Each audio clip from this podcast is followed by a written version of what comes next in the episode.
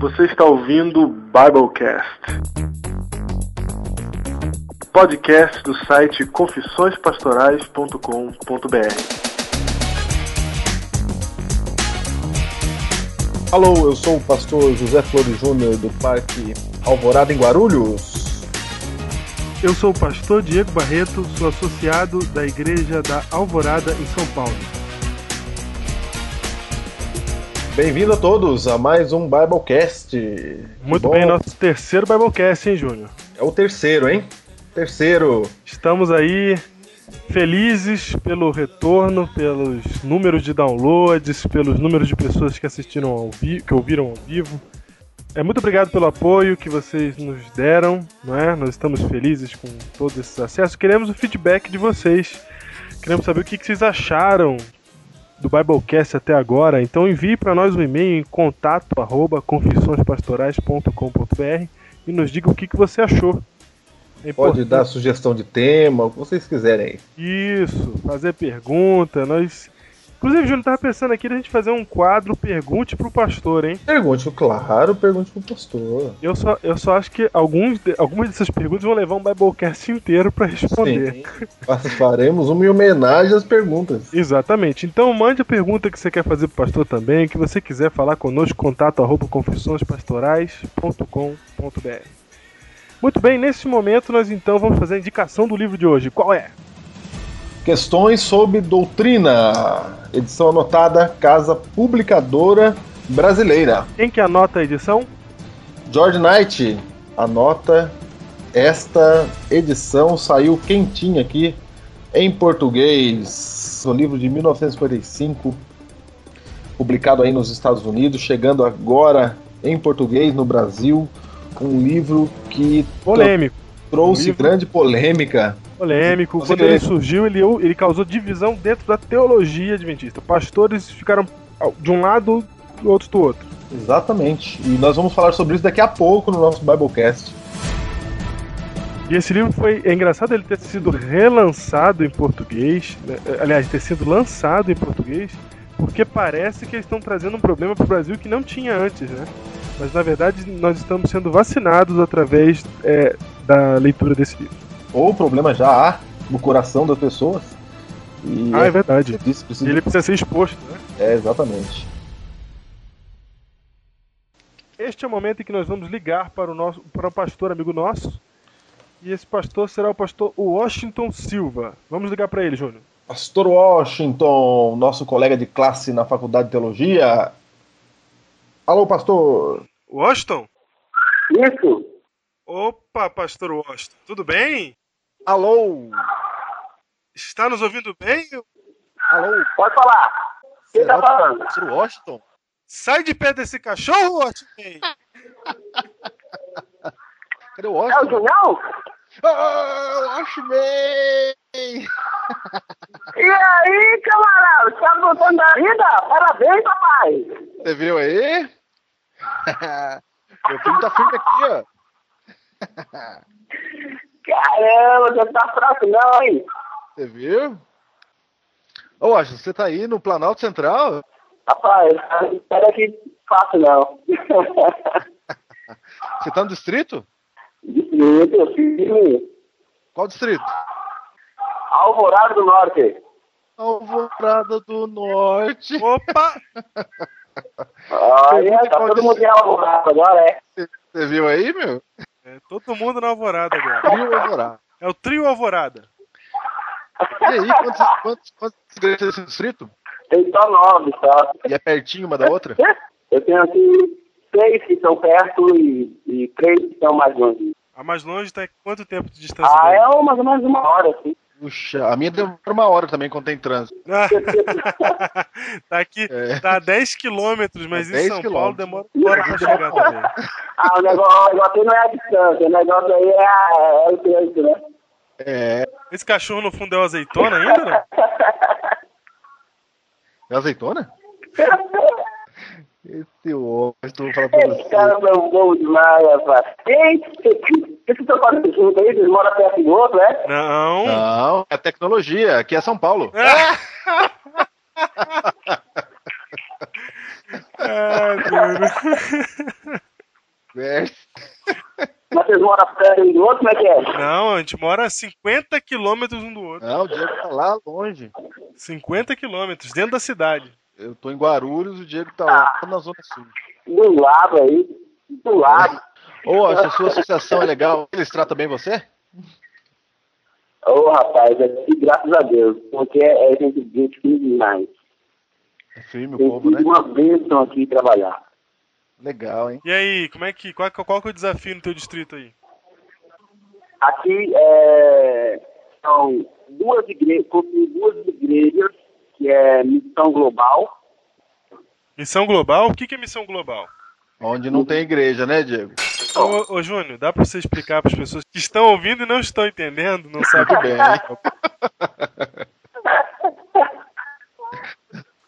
Estou entendendo. São é um projeto da igreja de implantar igrejas em cidades onde não há presença adventista. Muito bem. Isso, isso.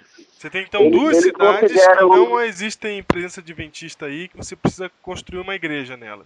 Missão glo- Global é que é um adventista para cada 500 pessoas. Se tiver um adventista para 501 pessoas, aí já é Missão Global. São Global, é porque é pouquinho. É, é como se não tivesse nada, né? Entendeu? É. É.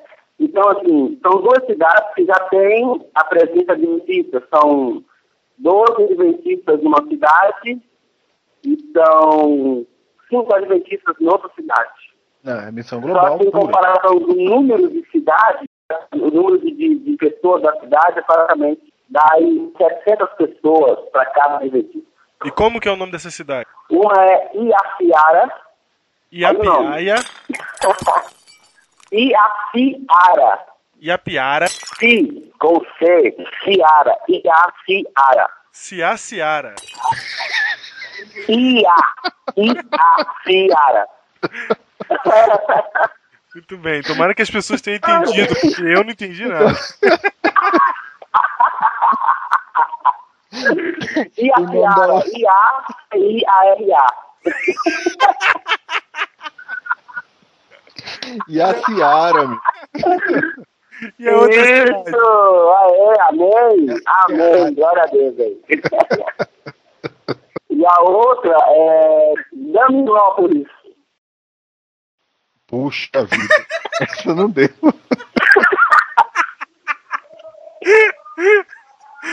Se a Ciara foi difícil, imagina essa aí. Como é que é essa daí? Mas o desafio é esse aí. Tá Muito aí. bem. E aí, mas como é que tá? Em que pé que tá esse seu desafio?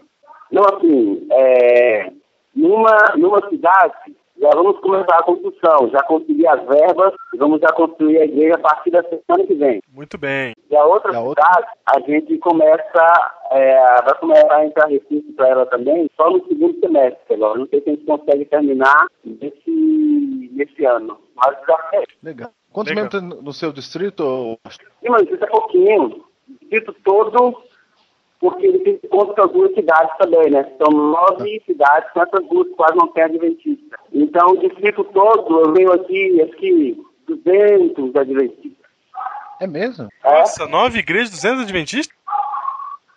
é, é, inclusive a razão, de acordo com o que o presidente conversou comigo, a razão dele me mandar para cá Encher foi justamente para poder encher as igrejas. Você viu, Washington? Você Olha que é só o Você Washington. pensa que é só ficar pregando bem, as pessoas não percebem? Mandou o cara certo. João. É, é, João, você, você é é um o seguinte. evangelista, né? Eu tenho. Você já É falou que o seu seguinte, Eu tenho. Eu tenho, eu tenho igrejas grandes aqui, eu tenho igrejas que cabem 150 membros, Aham. mas eu tenho, eu tenho nessas igrejas em torno aí de 40 membros, 50 membros, por aí. Ah, entendi. Muito que bem, Washimei. Nós estamos aqui com os créditos acabando. Então, beleza, Washimei. Fica aí, meu. Valeu, cara. Você liga pra nós, tá? Falar com vocês, viu? Você liga Obrigado nós, pela tá? ligação. Valeu. É, Ó, sexta-feira agora sai no Biblecast lá, tá? No site Confissões Pastorais. Ó, rapaz. Cara, vocês sabem como malhar um pastor na, na, na folga, né?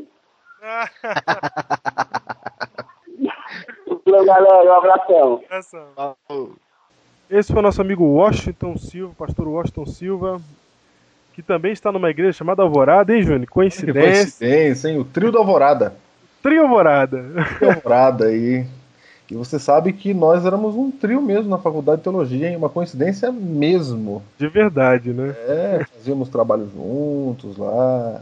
Exatamente. Sabe que o pastor Washington foi a primeira pessoa que eu conheci quando eu fui pro teológico.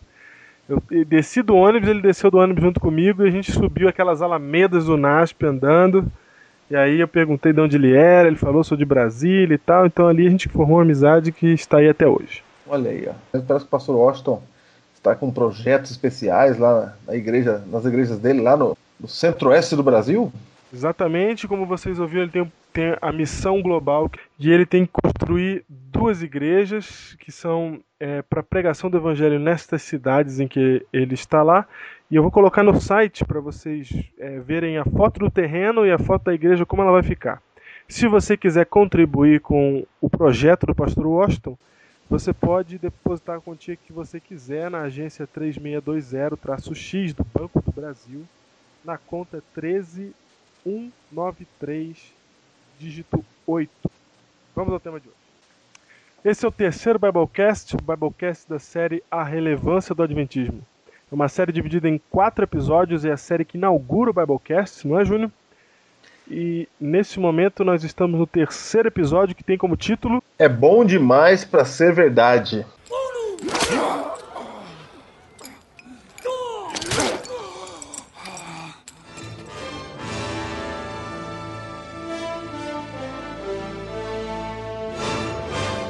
Esse título foi pensado porque nós, seres humanos, temos a tendência a dar valor apenas para más notícias. A gente não acredita naquilo que é bom. Se você comprar uma roupa ou fizer um corte de cabelo diferente, perguntar para 10 pessoas se ficou bom, se 9 falarem que ficou bom e só uma disser que ficou ruim, em qual delas você acredita? Temos a tendência sempre de acreditar naquele que falou que ficou ruim. E você tende a achar que aqueles que falaram que ficou bom, você acha que eles estavam mentindo para te agradar. E é assim Nossa. na igreja também, né? É assim. Quando o pastor prega coisa boa, coisa doce, salvação, fala de Jesus, o povo fala assim: ah, hoje falou de coisa maravilhosa, de Jesus, o doce nome de Jesus. E o que é pior, as pessoas não acreditam.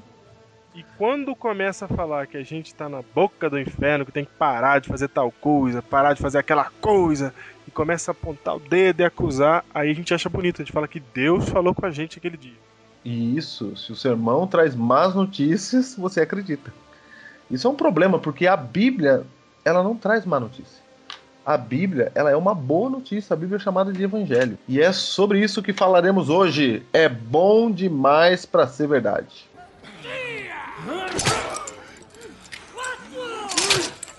Muito bem, vamos começar da onde a gente parou então. Na semana passada nós estávamos falando sobre 1888 e a conferência geral mais polêmica da história do Adventismo. Mas nós não falamos, não entramos, não nos aprofundamos no tema que estava sendo tratado lá, que era a mensagem da justificação pela fé. A gente falou isso, que era uma briga entre legalistas e pessoas que estavam defendendo a justificação pela fé mas a gente não explicou exatamente o que isso significa, que é o intento do nosso Biblecast de hoje. De hoje, esse é o tema de hoje. Então, em 1888, houve a Conferência Geral em que se discutiu este exato assunto. E ficou definido lá o que, Júnior? Lá não ficou nada definido, né? Não chegaram nenhum voto. não, não, sa... Não definiram nada. Você se saiu bem, hein? Vai, Ah. e aí? É. E Não aí? definiram nada lá, não teve nenhum voto, não teve nada. O tema lá, a briga toda foi justificação pela fé. A briga toda é se precisamos guardar os dez mandamentos para ser salvo. Se na salvação a obrigação de guardar os mandamentos ela está incluída. Essa era o tema lá.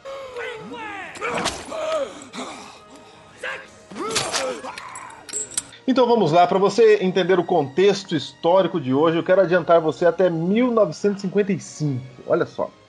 1955, aí uns 60 anos depois da conferência de 1888, e aconteceu o seguinte: tudo começou numa série de reuniões entre membros da Igreja Adventista e membros tradicionais de igrejas protestantes. Essas reuniões se deram porque o presidente da Associação Leste da Pensilvânia, o pastor T.E. Uru, escreveu para o doutor D.G. Barnhouse, editor da revista Eternity, um destacado líder da ala conservadora do protestantismo, protestantismo americano, elogiando pelos sermões sobre justificação pela fé baseado no livro de Romanos. Ou seja, o pastor da igreja adventista estava elogiando uma revista não adventista pelos artigos sobre justificação pela fé. Barnhouse, o protestante, replicou com assombro pelo fato de um ministro adventista cumprimentá-lo pela sua pregação a respeito de justificação pela fé, já que, em sua opinião, como evangélico, era fato bem conhecido que os adventistas do sétimo dia criam na justificação pelas obras. Muito bem. Então, os evangélicos protestantes acreditavam que a gente pensava que salvação era por meio de obras, por isso nós guardávamos os dez mandamentos. Acreditavam não, acreditam até hoje. É verdade. Acreditam, acreditam a... até hoje. Inclusive, você vai encontrar muito. É engraçado isso, Júnior. Sabe que tem um homem é, tem um, um homem famoso aí, o, o Geoffrey Paxton. Certo. Paxton, que ele escreveu um livro chamado O Abalo do Adventismo. No final da década de 70, esse livro.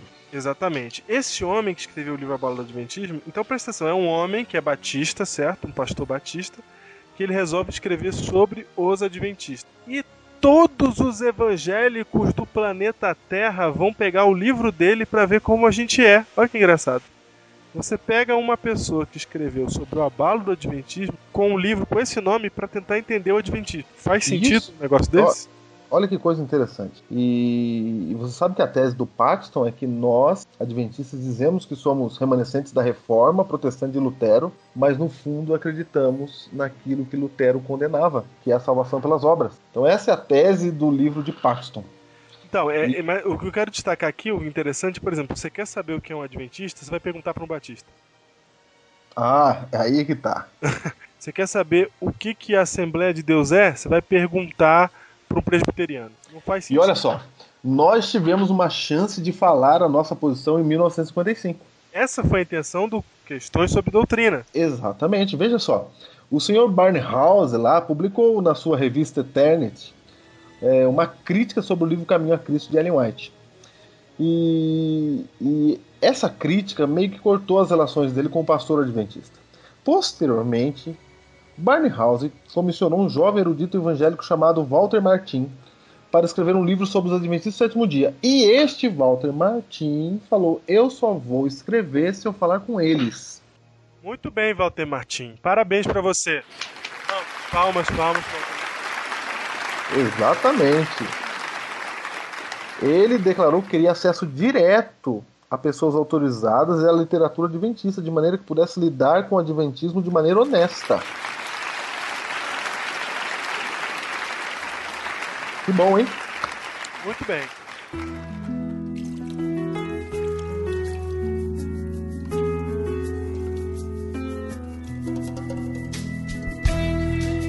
pastor Uru fez arranjos com alguns líderes da sede geral adventista em Washington para se encontrarem com Marte. Como resultado, as reuniões começaram em março de 1955 entre Leroy Froome, que era líder da Associação Ministerial da Associação Geral entre 1941 e 1950, W.A. Reed, um secretário de campo da Associação Geral do lado, do lado adventista, e Martin e George Cannon, um professor de teologia do Colégio Missionário em Nova York, e posteriormente Roy Alan Anderson, que servia então como diretor de Associação Ministerial da Associação Geral, e Barney House se envolveram nos diálogos. Martin, como ele já tinha algum conhecimento da igreja adventista, Ele preparou 40 perguntas para que os adventistas pudessem responder. Era uma entrevista. Era uma entrevista. Num debate. Começou tenso ali a princípio. Barnhouse mesmo, que era o, o protestante, né? O não adventista ali, observa que os dois grupos olhavam um para o outro com um grande suspeito. Mas com o passar do tempo, eles começaram a se soltar e eles começaram a se ver com mais respeito. E o livro Questões sobre Doutrina é a resposta a essas 40 perguntas. Resposta que a igreja adventista deu para, para as igrejas evangélicas que diziam que nós aceitávamos a salvação pelas obras. Olha só, entre as principais preocupações de Martin, nas 40 perguntas que ele mandou para os adventistas, estavam quatro itens vastamente sustentados em relação às crenças adventistas. Os evangelhos acreditavam, ou acreditam ainda, que a expiação de Cristo, que nós achamos, né? Eles acreditam que nós entendemos. Um, que a expiação de Cristo não foi completa na cruz. Dois, que a salvação é resultado da graça em junção com as obras da lei.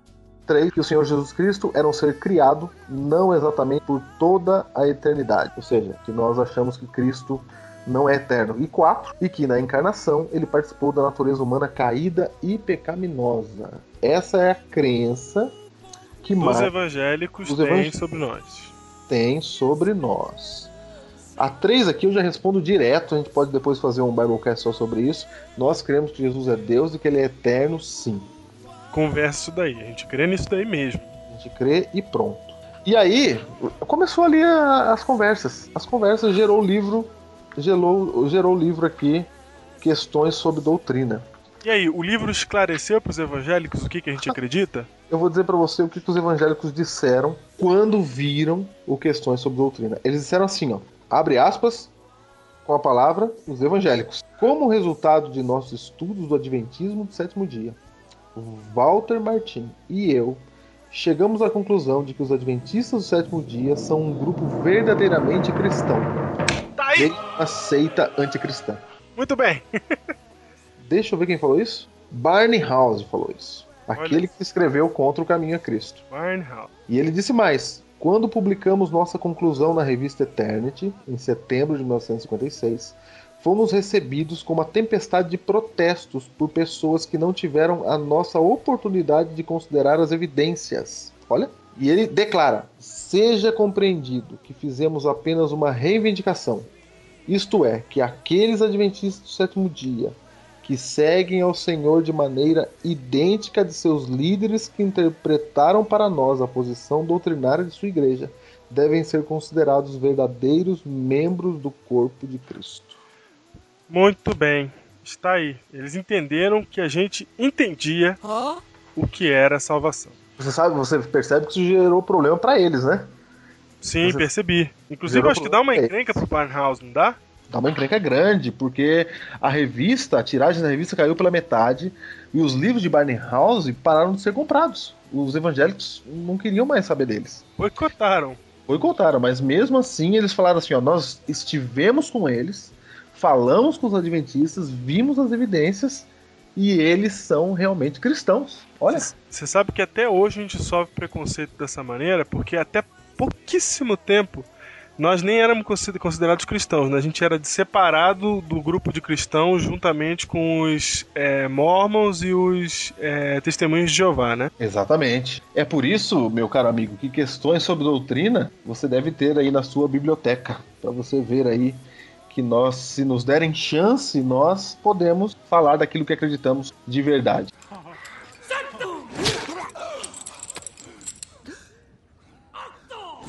Então, da parte dos evangélicos, aqueles que quiseram entender, né, que buscaram a- é, tentar compreender, eles entenderam que a gente acredita no mesmo que eles a respeito da salvação. E o tema principal aqui, o tema que gerou polêmica para nós agora, foi que nós acreditamos na salvação unicamente pela fé em Cristo e não pelas obras.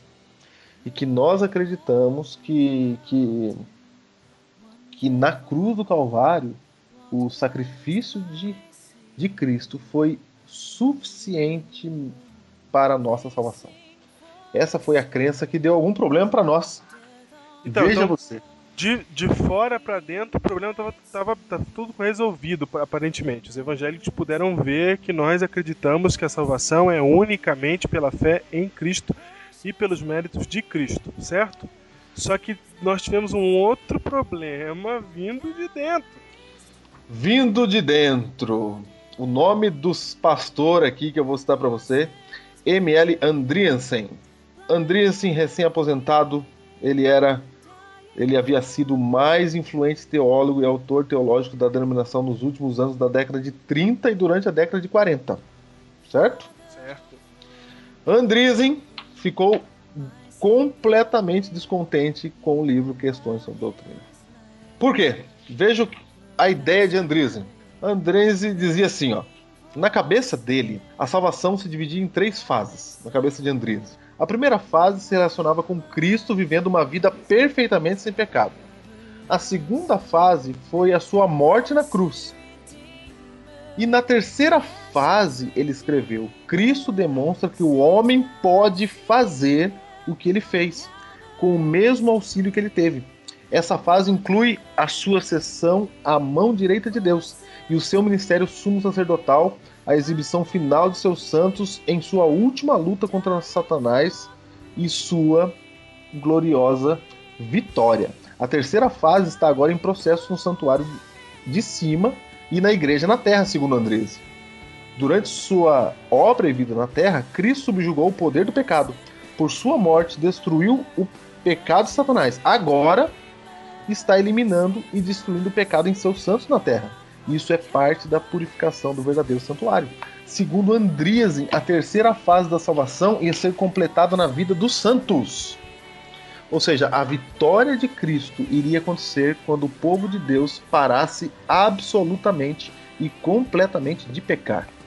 Hum, aí está o problema. M.L. Andreessen acreditava que em algum momento da história do cristianismo, da história da Terra, os santos iriam conseguir pecar. a proeza de parar de pecar.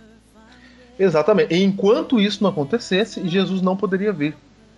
Logo, a salvação para Andriz estava condicionada às obras dos santos. Então, se um dia, em algum momento, os santos fossem parar de pecar, então eu agora preciso lutar para que esse dia chegue. É, exatamente. Eu preciso parar de pecar. E Andresen fala isso no seu livro O Ritual do Santuário, no capítulo intitulado A Última Geração, onde ele diz, onde ele diz, onde ele dizia, né? Porque ele já não vive mais, onde ele dizia que a última geração seria um povo sem pecado e que o povo de Deus deveria alcançar uma vida sem nenhum tipo de pecado.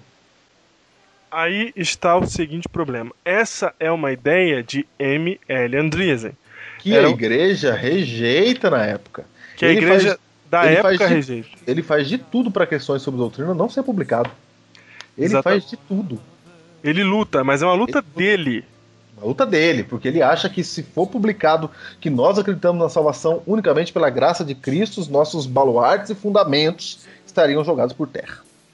E aí o que acontece? Embora essa seja só uma visão do Andriessen, na prática, Júnior, daquela época e até de hoje, tirando o pensamento, a teologia e a declaração da igreja, na prática é uma realidade em, é, dentro do Adventismo e das outras igrejas evangélicas.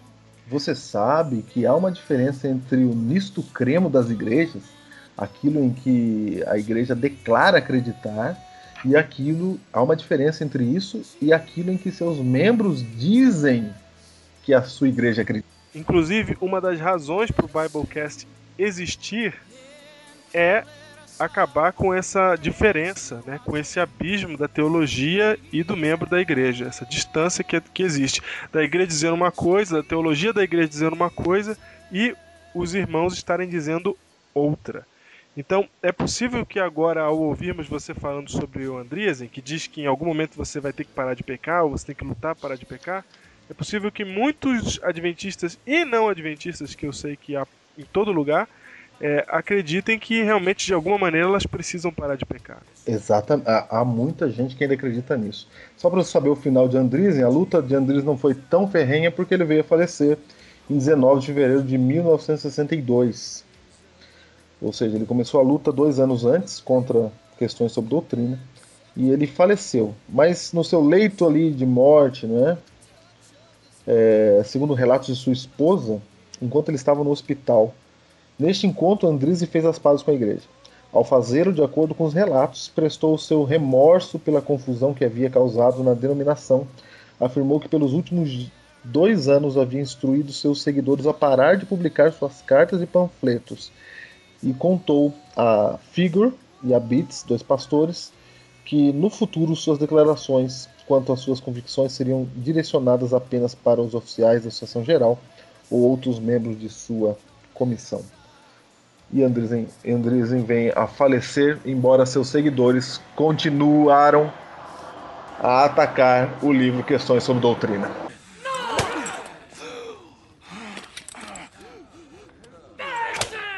Dependendo do, do cristianismo que você vive, você pode achar que essa é uma questão fácil de se resolver, simples, mas não é uma questão tão simples assim de se entender. Primeiro, que a pessoa, ela, quando ela aceita Jesus e ela se batiza, ela tem a reação, ou antes disso, quando ela conhece a Deus, ela tem a reação que o carcereiro teve lá em Atos 16. Na história de Atos yeah. 16, você encontra o carcereiro tentando se matar porque acontece um terremoto, e o terremoto solta todos os prisioneiros da cadeia. E um, um soldado romano que perde os prisioneiros, ele é condenado à morte. Então, nesse momento, ele pega a sua espada e tenta se matar. Aí, Paulo e Silas, lá de dentro do cárcere, diz assim: Não se mate, porque estamos todos aqui. Paulo e Silas haviam sido presos poucas horas antes por estarem pregando o evangelho. E aí, o carcereiro, nesse momento, chama Paulo e Silas e fala assim: O que eu devo fazer para ser salvo? Essa é uma ideia comum que todos nós temos. Precisamos fazer alguma coisa porque tudo na vida é por mérito próprio. Não é? A gente aprende desde criancinha que se a gente tira nota boa, a gente sai de férias. Se a gente tira uma nota ruim, a gente fica de castigo, a gente não pode ver televisão, a gente apanha do pai e da mãe, não ganha o pirulito e etc. Tudo é por e mérito próprio na vida. E a gente aprende que Deus só ajuda a quem cedo, cedo madruga. madruga. Exatamente. Tem muitas frasezinhas assim que falam o tempo todo pra gente, né? Quem não chora não mama. Não é... mama, não é? Sem sacrifício não há vitória. E frases assim que vão dizendo para você, é o mérito que manda. É que... Essas frases, elas, elas podem ser verdadeiras em vários contextos. Exatamente. mas são... não no contexto da salvação em Cristo. Existe uma história bem famosa que o pessoal que estuda humanas aí pode ter estudado na, na escola, apesar de que hoje em dia a faculdade mudou tanto que você pode não ter estudado isso não. Então, a história diz que um rei ele chamou chamou seus sábios e pediu para que eles é, condensassem toda a sabedoria do mundo. E aí eles condensaram numa enciclopédia com 12 livros. Aí o rei falou: Não vou ler isso nem a pau, vocês vão pegar isso daí e vão fazer virar um livro. Aí eles passaram um ano trabalhando voltaram com um livro. Aí o rei ouviu aquele livro grossão, parecia um dicionário, e falou: Não vou ler isso também não. Vocês coloquem toda a sabedoria numa única página. Já que vocês conseguiram condensar para um livro, vocês vão conseguir botar numa página só. Eles voltaram depois de um ano com uma página escrita em frente e verso. Aí li, o rei leu dessa vez. Aí quando ele terminou de ler, falou: Parabéns, vocês conseguiram. Agora, já que vocês conseguiram tudo isso, vocês por favor condensem em uma única frase. Aí os sábios voltaram com essa única frase pronta e a frase parece ridícula, mas é uma frase interessante. Ela diz assim, ó: Podemos resumir toda a sabedoria do mundo na seguinte frase: Não há almoço grátis. É porque frase besta. Primeira vez que eu li isso, falei que frase idiota, mas é verdade mesmo. A coisa mais simples que tem é o alimento. Ninguém vive sem comida. Ninguém vive. A coisa mais simples para funcionar o ser humano, para nascer, crescer e multiplicar, tem que ter comida. E a coisa mais simples que é o alimento não é de graça. Você precisa trabalhar, você precisa lutar para obter esse alimento. Olha aí, ó. Então esse mundo, a sabedoria do mundo, o resumo dela é que nada vem de graça para você. Exatamente. E na, vi na, e na vida não é assim? Na vida é assim, nada vem de graça. Não tem jeito. Você quer, quer, quer ter dinheiro, você tem que trabalhar, você quer ter uma família, você tem que. Você tem que sempre fazer esforço, você tem que estudar, você tem que dar segurança, você tem que dar saúde, está sempre se esforçando para alcançar essas metas. É por isso, pastor Diego, que a Bíblia ela vem para quebrar os paradigmas desse mundo. É por isso que a mensagem de Cristo é chamada de evangelho, de boa notícia. Aí, vamos fazer uma reflexão aqui, Júnior. Se a vida é assim, se tudo na vida é assim, a pergunta que o carcereiro faz, ela é muito Pertinente. propícia, pertinente. Ele fala assim, o que, que eu devo fazer para ser salvo? Então é a pergunta que qualquer um faz, né? Se você entende que você tem o céu e o inferno para escolher, você vai querer escolher o céu. Você não é maluco. E aí você vai falar assim, o que, que eu devo fazer para ir pro céu? Porque eu tenho que fazer alguma coisa. Essa é uma ideia natural da nossa existência, da nossa realidade. Alguma coisa eu vou ter que fazer. Fazer. E cada religião dá uma resposta diferente para isso. Então, por exemplo, o Espiritismo fala que você tem que fazer boas obras. Né? Bo- faça boas coisas para compensar as ruins que você vai fazer naturalmente. Ah, isso é importante a gente lembrar. Antes da gente falar de salvação, não tem como você falar da cura sem falar da doença, né? Sim. Então, deixa eu fazer uma ponte aqui. Se tudo que você vai conquistar na vida você alcança por mérito próprio, então para ir para o céu, eu tenho que fazer alguma coisa. Existe algo chamado os Dez Mandamentos, que são dez coisas que Deus mandou a gente fazer. Então, é fácil para mim pensar o seguinte: se tudo que eu tenho na vida é porque eu fiz por merecer, então eu preciso fazer o que Deus mandou. O que Deus mandou? Mandou eu Guardar os mandamentos. dez mandamentos. Então é isso que eu tenho que fazer. Se eu fizer, aí, aí a salvação se limita a isso. Se eu cumprir esses 10 mandamentos, tá resolvido o meu problema. É uma lógica simples, é uma lógica que entra na cabeça de qualquer um. E falar o contrário disso é esquisito. Agora vamos usar essa mesma lógica. Então, se, se você acredita que você precisa fazer 10 coisas para poder alcançar a salvação, aí nós temos um problema com a palavra evangelho. Porque a palavra evangelho significa o quê? Significa boa notícia. Boa notícia, boas novas. E o que tem de novo e bom em guardar os dez mandamentos?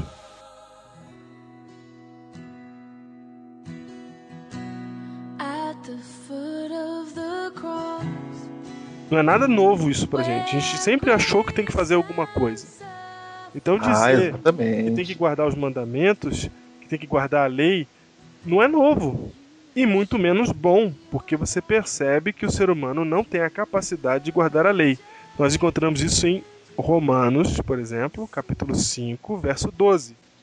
Portanto, assim como por um só homem entrou o pecado no mundo, pelo pecado a morte, assim também a morte passou a todos os homens, porque todos pecaram. Até aquele que guarda os mandamentos é incluído nesse versículo aí. Sim, Todos pecaram. Ou seja, Romanos 3, verso 10 diz assim: Não há justo nenhum sequer. Não é possível você alcançar a justiça fazendo alguma coisa. até porque se fosse possível alcançar a justiça fazendo alguma coisa, o sacrifício de Cristo seria em vão. Seria inútil, porque aí você não precisa Jesus morrer, é só você fazer a coisa certa. Deus ia olhar pra gente e falar assim, ó, faz direitinho aí que você vai pro céu. Exatamente. Só que ele né? olha pra gente e vê que a gente não consegue isso. Não há nenhum justo sequer, a gente já nasce com pecado. Quando a gente fala que já nasce com pecado, é o seguinte, você sabe que Deus ele dividiu tudo que ele tinha com a gente, tudo que ele é conosco. Uhum. Ele nos cria a sua imagem e semelhança. Então ele tem vida, ele nos dá vida. Ele tem capacidade de amar, ele nos dá capacidade de amar. Ele tem inteligência, ele nos dá inteligência. Ele pode pensar, a gente pode pensar. Ele pode criar, nós podemos criar. E assim como ele nos cria a sua imagem e semelhança, o filho do homem vem a sua imagem e semelhança. Então, Certo. o filho sempre sai com as características do pai. Não é assim que Certo. No momento em que Adão se contaminou com o pecado, o que aconteceu? Ele tornou-se conhecedor do bem e do mal. O filho dele nasce como? Conhecedor do bem e do mal. Certo? Certo. Então uma criança O três filho dele de Adão, você tá dizendo, o né? filho de Adão, é. Certo. Então uma criança com três meses, ela nunca cometeu nenhum pecado. Sim. Mas ela já nasceu com uma tendência. Se você soltar ela sozinha no mato para se criar sozinha, quando em algum momento ela vai fazer a escolha pelo, pela maldade. Tanto é assim que o bebezinho, quando tá segurando uma um brinquedo, você toma da mão dele, ele começa a chorar e ele fala: "É meu, é meu", sem ninguém ter ensinado egoísmo para ele ainda. Sim. Então isso é natural do ser humano. Todos nós somos pecadores. E se alguém que quiser questionar, falar assim: ah, não, eu não mato ninguém, eu não roubo ninguém, eu sou gente boa. Imagine que agora, aqui no Biblecast, nós começássemos a, a publicar aqui todos os pensamentos da sua cabeça. Imagina, hein? Imagina. E a gente dissesse o seu nome.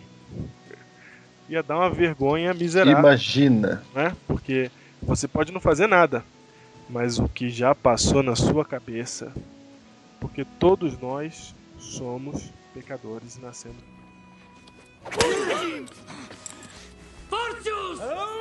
Nós temos às vezes uma ideia simplista de pecado. Nós pegamos apenas um texto bíblico que diz que pecado é transgressão da lei e a gente se limita a isso. Mas há um texto em Tiago 4,17 que diz assim: ó, Portanto, aquele que sabe que deve fazer o bem e não faz, nisso está pecando.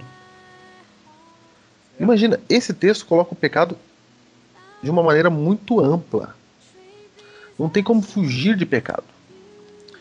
Olha, se você sabe que tem que fazer o bem não faz, imagina, você está andando na rua e você vê uma pessoa passando necessidade lá. A Bíblia diz que você tem que fazer o bem. Por exemplo, teve terremoto no Chile e no Haiti. Quem foi? Você fez alguma coisa? Quem não foi, pecou.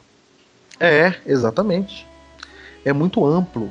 Ou seja, o pecado ele, ele alcança todo o ser humano. E, e, e, Pastor Diego, isso não é só um detalhe adventista, não, porque nós guardamos os mandamentos. E já já vamos dizer por que guardamos os mandamentos.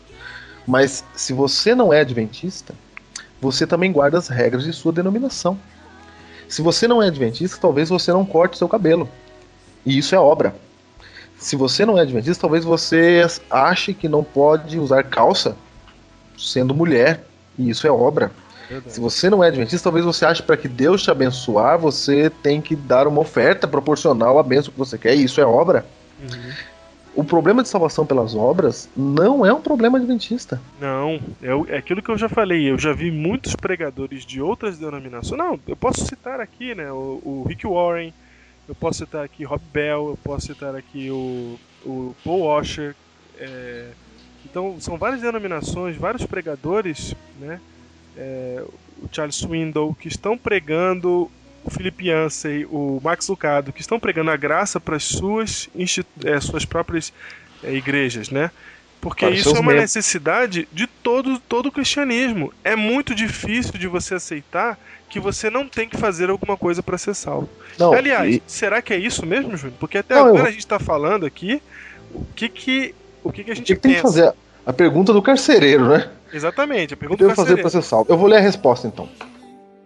Eu creio na Bíblia em Efésios 2. É o texto áureo. Va- Vamos fazer a ponte aqui então. Nós, fal- nós entendemos agora que todo ser humano é pecador. Que todo mundo nasce pecador e já, então já nasce destinado à cova. Porque Romanos capítulo 6, verso 23 diz que o salário do pecado É a morte. é a morte. Então, todo mundo é pecador, todo mundo vai morrer. Essa Olha só. A ideia é a seguinte: todo mundo é pecador, não porque faz coisa errada. Que nasceu. Você é pecador porque nasceu nesse mundo. Um bebê não faz nada errado, mas nasceu aqui, nasceu separado de Deus. É o que Davi diz em Salmo 51, verso 5: Em pecado me concebeu a minha mãe. Então, se você nasceu aqui, você é pecador. Não há o que você faça. Se você entrou para uma igreja, se você se batizou na igreja, você continua sendo um pecador. Então você não é pecador no dia que você começa a fazer coisa errada. Você é pecador no dia que você nasce. Quando você faz coisa errada, a sua situação não piora. Porque a sua situação já é terrível desde que você nasceu. A situação do ser humano neste mundo ela é terrível. E há um erro, a gente fala assim: ah, eu tô na igreja, agora eu não posso pecar. Não, você você vai parar de, de fazer coisas erradas assim voluntariamente, mas você continua sendo um pecador mesmo depois de entrar na igreja. Não tem como mudar isso. Você sabe que tem uma igreja evangélica aí que se você comete um pecado depois que você se batizou, um pecado da lei, você tá perdido para sempre. Olha aí, a Bíblia diz: pode o leopardo mudar as manchas de sua pele? Se o leopardo puder mudar, vocês poderão fazer coisas boas sendo mal, diz a Bíblia. Imagina. Então, uma coisa que nós precisamos entender: eu que sou pastor, quando o assunto é salvação, e é disso que estamos tratando aqui hoje, quando o assunto é salvação, eu que sou pastor, pastor Diego que tá aí falando comigo, nós não temos nenhuma vantagem em relação a ninguém deste mundo. E se o carcereiro pergunta para mim assim, o que devo fazer para ser salvo? A resposta o próprio apóstolo Paulo dá em Efésios capítulo 2, verso 8, ele diz assim: "Porque pela graça sois salvos, mediante a fé, isso não vem de vós, é dom de Deus. A Bíblia diz que a salvação ela vem completa para você. E diz assim, ó, não de obras, para que ninguém se glorie. Não é o que você faz. Imagina só se alguém consegue viver sem pecado, né? Ele vai chegar no céu e falar assim: "Ai, Deus, rebentei aqui, cheguei, Imagina, eu que fiz o que aconteci, eu resolvi o problema". o mérito é dele. É dele. Deus não resolveu nada, quem resolveu foi ele. Imagina uma coisa dessa. A salvação, ela é um dom de Deus. Veja o que está escrito em Gálatas 3:21. Diz assim, ó: "É porventura a lei contrária às promessas de Deus? De modo nenhum." Já já nós vamos entrar nisso, que a lei não é contrária às promessas de Deus. Porque se fosse promulgada uma lei que pudesse dar vida, olha só, se guardando a lei você tivesse a vida e vida eterna, estamos falando aqui, não é? Salvação da morte. Porque Aham. se fosse promulgada uma lei que pudesse dar vida, a justiça, na verdade, seria procedente da lei. Olha. A justiça procederia daquilo que você faz. Então, se fosse possível obter vida pela lei, então nós obteríamos vida pela lei. Pela lei. é, Ou seja, a justiça não seria procedente de Cristo. Seria Não. procedente da lei. Isso é contra Cristo, essa doutrina. Gálatas 3,21. Achar que aquilo que você faz pode te trazer salvação. Então, peraí, deixa eu ver se eu entendi. Então, você está me dizendo que para ser salvo eu não preciso fazer nada?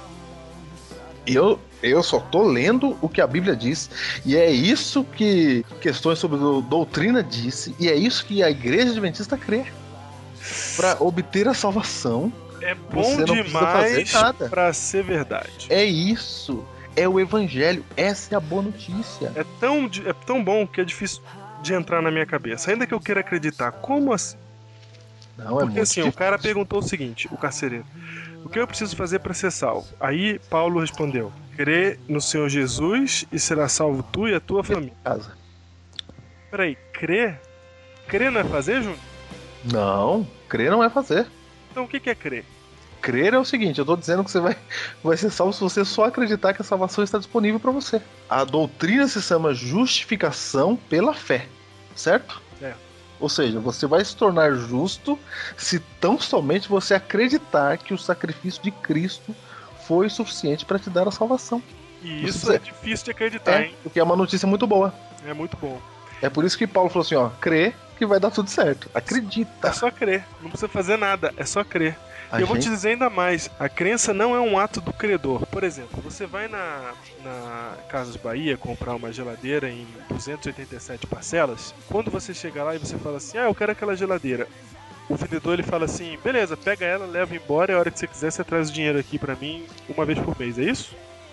Não, não é assim ele não. fala assim: ó, você senta aí, me dá o seu documento, seu CPF, seu RG, da sua mãe, do seu pai, três telefones que eu vou ligar pra todo mundo pra saber se você é de verdade mesmo. Certo. Depois que ele checa a sua vida inteira, ele vai fazer um papel, vai ter certeza de que você mora naquele endereço e vai te mandar as prestações. Depois que você pagar todas as 287 prestações, sabe o que, que vai acontecer? A Casas Bahia vai virar o seu credor. Eles vão pegar e vão enviar para você um papelzinho dizendo assim: olha que maravilhosas promoções nós temos para você. Porque agora que eles viram que você paga, eles acreditam em você e estão te oferecendo. Você só acredita em Deus não é porque você tem capacidade de acreditar, é porque Deus já fez de tudo para você acreditar nele. É ele que faz a gente crer. A crença é um dom dele. É ele que provoca em nós a crença. Exatamente, não é, uma, não é eu não, não sou eu que estou fazendo nada crendo nele. É óbvio. É Deus que provoca em nós a fé. A ideia era que não, crença não é obra. Crença é apenas acreditar que não precisa de obra. Depende de Deus, não depende de você. Você precisa acreditar nisso.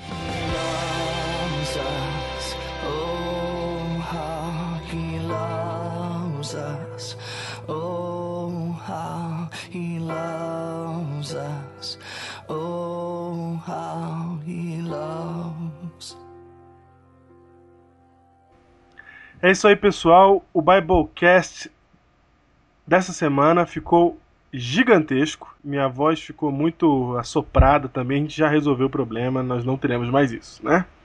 Não basta ter um bom áudio, tem que saber editá-lo, né, Júnior? Exatamente. É um assunto muito rico, não é, Júnior? E nós... E nós decidimos dividir em duas partes. Exatamente. Então, esse é o episódio 3, só que ele vai ser dividido na- em parte A e B, certo? Então, episódio 3, parte A, que você está ouvindo nesta sexta-feira, dia 23 de abril. E na próxima semana, exatamente no dia 30 de abril, vai sair o Biblecast, episódio 3, parte B. A continuação do assunto que nós estamos tratando hoje. Mas por que parte A e B? Olha. Hã? Que isso? Por que parte A e B? Por que não parte 1 e 2? Porque é confundir muito episódio 3, episódio 3.1, 3.2. Ah. Você não põe episódio laranja, episódio azul? Porque você vai confundir ainda mais as pessoas, meu. Ninguém tá acostumado a ver um episódio colorido. Episódio Saturno? Episódio Marte? Meu Muito bem, é isso. Até Isso semana é. que vem. Biblecast capítulo 3, verso 2, né? Verso 2. É. Muito que bem, gente. Então até semana que vem. Tchau.